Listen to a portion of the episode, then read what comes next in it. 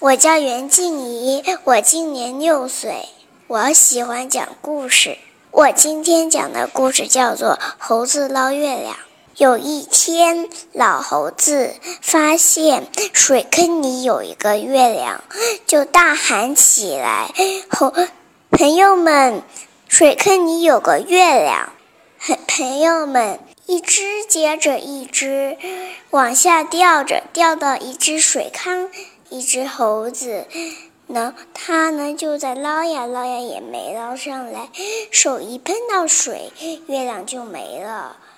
结果在最上面的老猴子发现，看到了天上还有一个月亮，他他就大喊了起来：“猴子们不用捞月亮了，月亮还在天上。”谢谢大家。